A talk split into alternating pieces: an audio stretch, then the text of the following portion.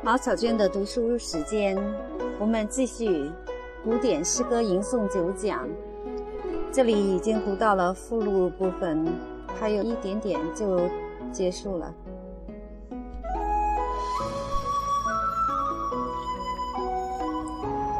接着前面没念完的部分继续。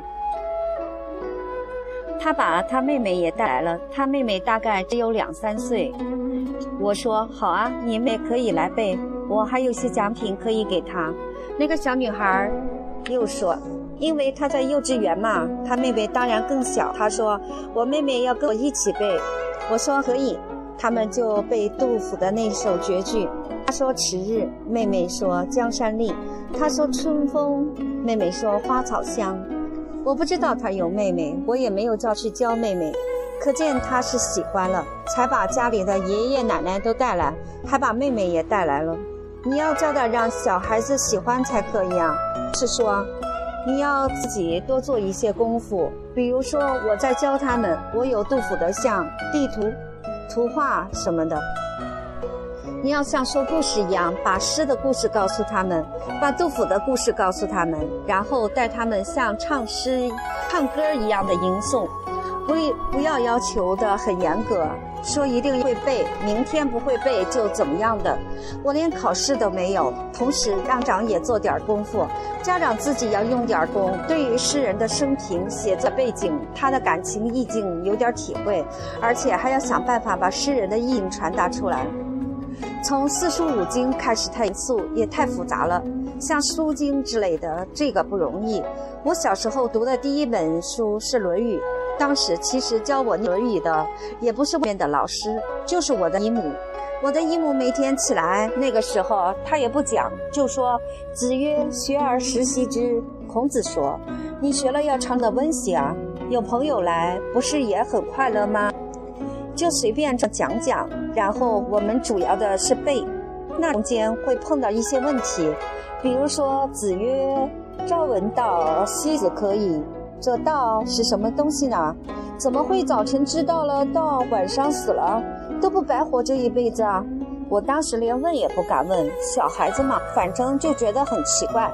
还有我当时背下来的这些东西，有的不大懂。恍恍惚惚的，好像有一半明白，一半不明白，也没有问。可是我背下来了，背下来的这些句子，对我后来的为人处事产生了很大的影响。我常常给学生说我的例证，我是经过抗战时期的，抗战时期非常艰苦。我骑自行车上学，那衣服后面很容易就磨破了，因为那个时候我们不流行穿长裤。女的都是冬天穿长袍，夏天穿裙子，那冬天长袍就磨破了。抗战时期生活也很艰苦，磨破了也不能整天换新衣服吧？我就找来一块同一色的布，把后面补上一块。我大学毕业后去教中学，衣服上有一块是用同样材料、同样颜色的布补上的，我没有觉得害羞，也没有觉得不好意思。学生也从来没有笑过我，就是因为我读了《论语》。《论语》中说：“君子学道，是其道而耻恶衣恶食者，未足以义也。”认为衣服穿的不如人，吃的不够精美，就比不上别人，这样的人就没有什么必要再讨论了。就是说，应该让自己的内心有一种很好的品格的持守，而不被世界的一些风气所左右。我觉得我从小读了《论语》，对我这方面是很有影响的。虽然我当时不懂这道理，但是后来他自己就会跑出来。听众，谢谢。我想问一，谢谢。我想问一下，您当时是怎么背的？我特别想知道。叶先生，你是《论语》怎么背？我们当时其实没有拿着调子唱，不一定要这样读。听众岳乃红，江苏省特级教师，扬州维扬实验小学副校长。先生您好，我是一个小学语文老师，我也在自己的班上给孩子进行吟诵的教学。这两天听了您的讲座，我觉得解了我很多困惑。现在我在这个吟诵教学的学习过程中，发现有这样一个现象。就是我们现在有一些小学语文老师，从事着吟诵教学的时候，特别热衷的是让孩子们自己创调子来进行吟诵。我不知道先生对这个问题有什么样的看法，叶先生。我想这个是不可以的，因为我们吟诵是有一个传统，它有一个节奏，有一个声律，让小孩子随便信口编一个调子，这不是正当的带领小孩子吟诵的方法。听众岳乃红，那也就是说，根据先生两天讲的每一首诗的节奏，然后根据它的每音的音调来。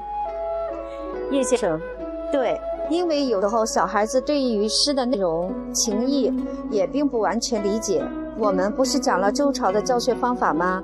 兴导奉，兴导讽颂，兴一定要老师把这首诗真正的情意的感发带进去，也就是带给小朋友们一种感发才是正路。也就是带给小朋友们一种感啊，这才是正途。什么都不讲，就让小孩子随便编一个调子，这是破坏了我们的吟诵，不是正途。听众岳乃红先生讲到了《周礼》里面做了这样一个教学方法：首先是兴，然后是导，然后是讽，然后是颂，然后言语。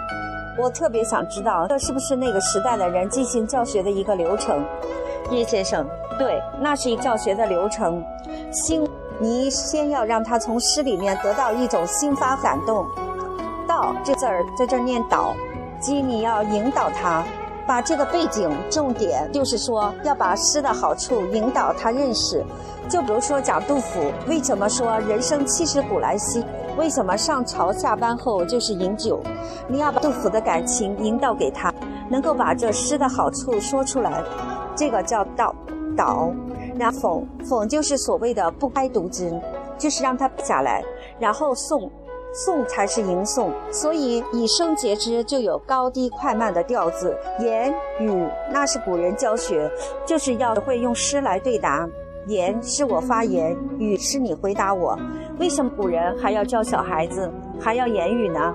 不是说小孩子不会说话，而是说用诗来回答对话。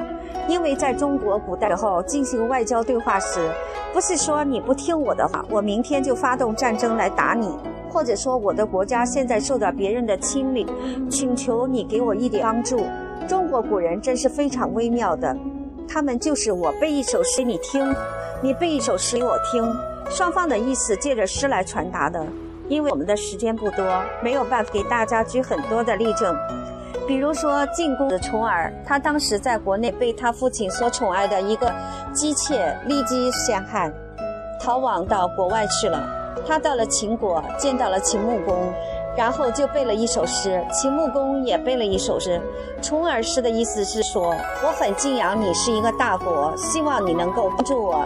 秦穆公诗的意思是我愿意协助你，你回去以后也会很很有成就的。他们就是这样诵诗，很好玩，也很有意思。另外。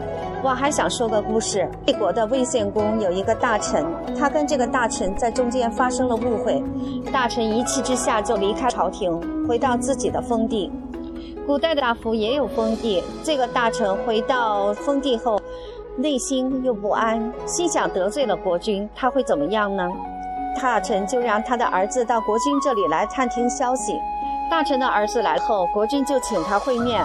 还叫了一个乐师，让他唱《诗经》上的巧言第几段第几句，这个乐师就不唱。这个乐师为什么不唱呢？因为这诗中的几句是说一个人怎么这么不知大小，难道腰子反不成吗？这个乐师是忠心于国君的，他不愿意挑起国君与大臣之间的战争，所以他不唱。那旁边还有一个小的音乐家，心想他唱我唱，他就过来唱。可是他不是唱，而是把那几句话背出来了，无权无勇，直为乱接，这是骂人的话，意思是，你难道想造反吗？就把这个意思直接念出来了，叫他歌，他没有歌，因为他怕唱着歌带着音乐，对方听不懂。那他为什么要挑拨这个战争呢？因为这个音乐家当时教魏献公的一个姬妾学音乐，这个姬妾学的不好，这个乐师就用鞭子抽了他。这个姬妾就到国君那里埋怨说：“你看，我以姬妾的身份，这个我的老师竟然敢打我。”国君一生气，就把这个乐师抽了几百鞭子。乐师怀恨在心，唯恐国家不乱。这就是《左传》上的故事。所以古人还要学言语，就是用诗来对答。徐建顺，感谢叶先生的精彩回答。我相信几天的讲座，大家都会有很多收获，也会有很多疑问。希望在座的每位都能把几天来的收获和感动带回到自己的教学岗位。期待我们的孩子能因为你们而了解吟诵，热爱吟诵，感受古典诗歌的美好。让我们再次用热烈的掌声感谢叶先生。好，在此这本书整个读完了。读完，我对我们古诗也稍有一点了解了。我们也要常常读一些古诗词。听我们读的古诗词啊，就局限在你上学的那一点点记忆了。而且以前学呢，现在也不得差，也被忘得差不多了。